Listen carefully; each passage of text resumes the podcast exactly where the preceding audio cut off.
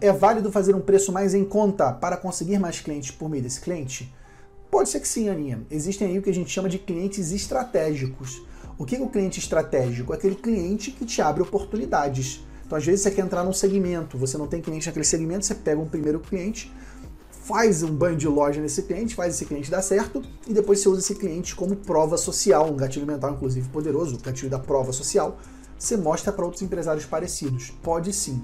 É só você ter clareza que isso está acontecendo. Olha, eu estou dando um desconto para esse cliente porque eu quero usar ele como um case de sucesso. Aí sim faz sentido. Agora, você fazer desconto por desconto, não sei se faz muito sentido é, porque você tem custos, né? Nosso serviço contábil é caro para entregar.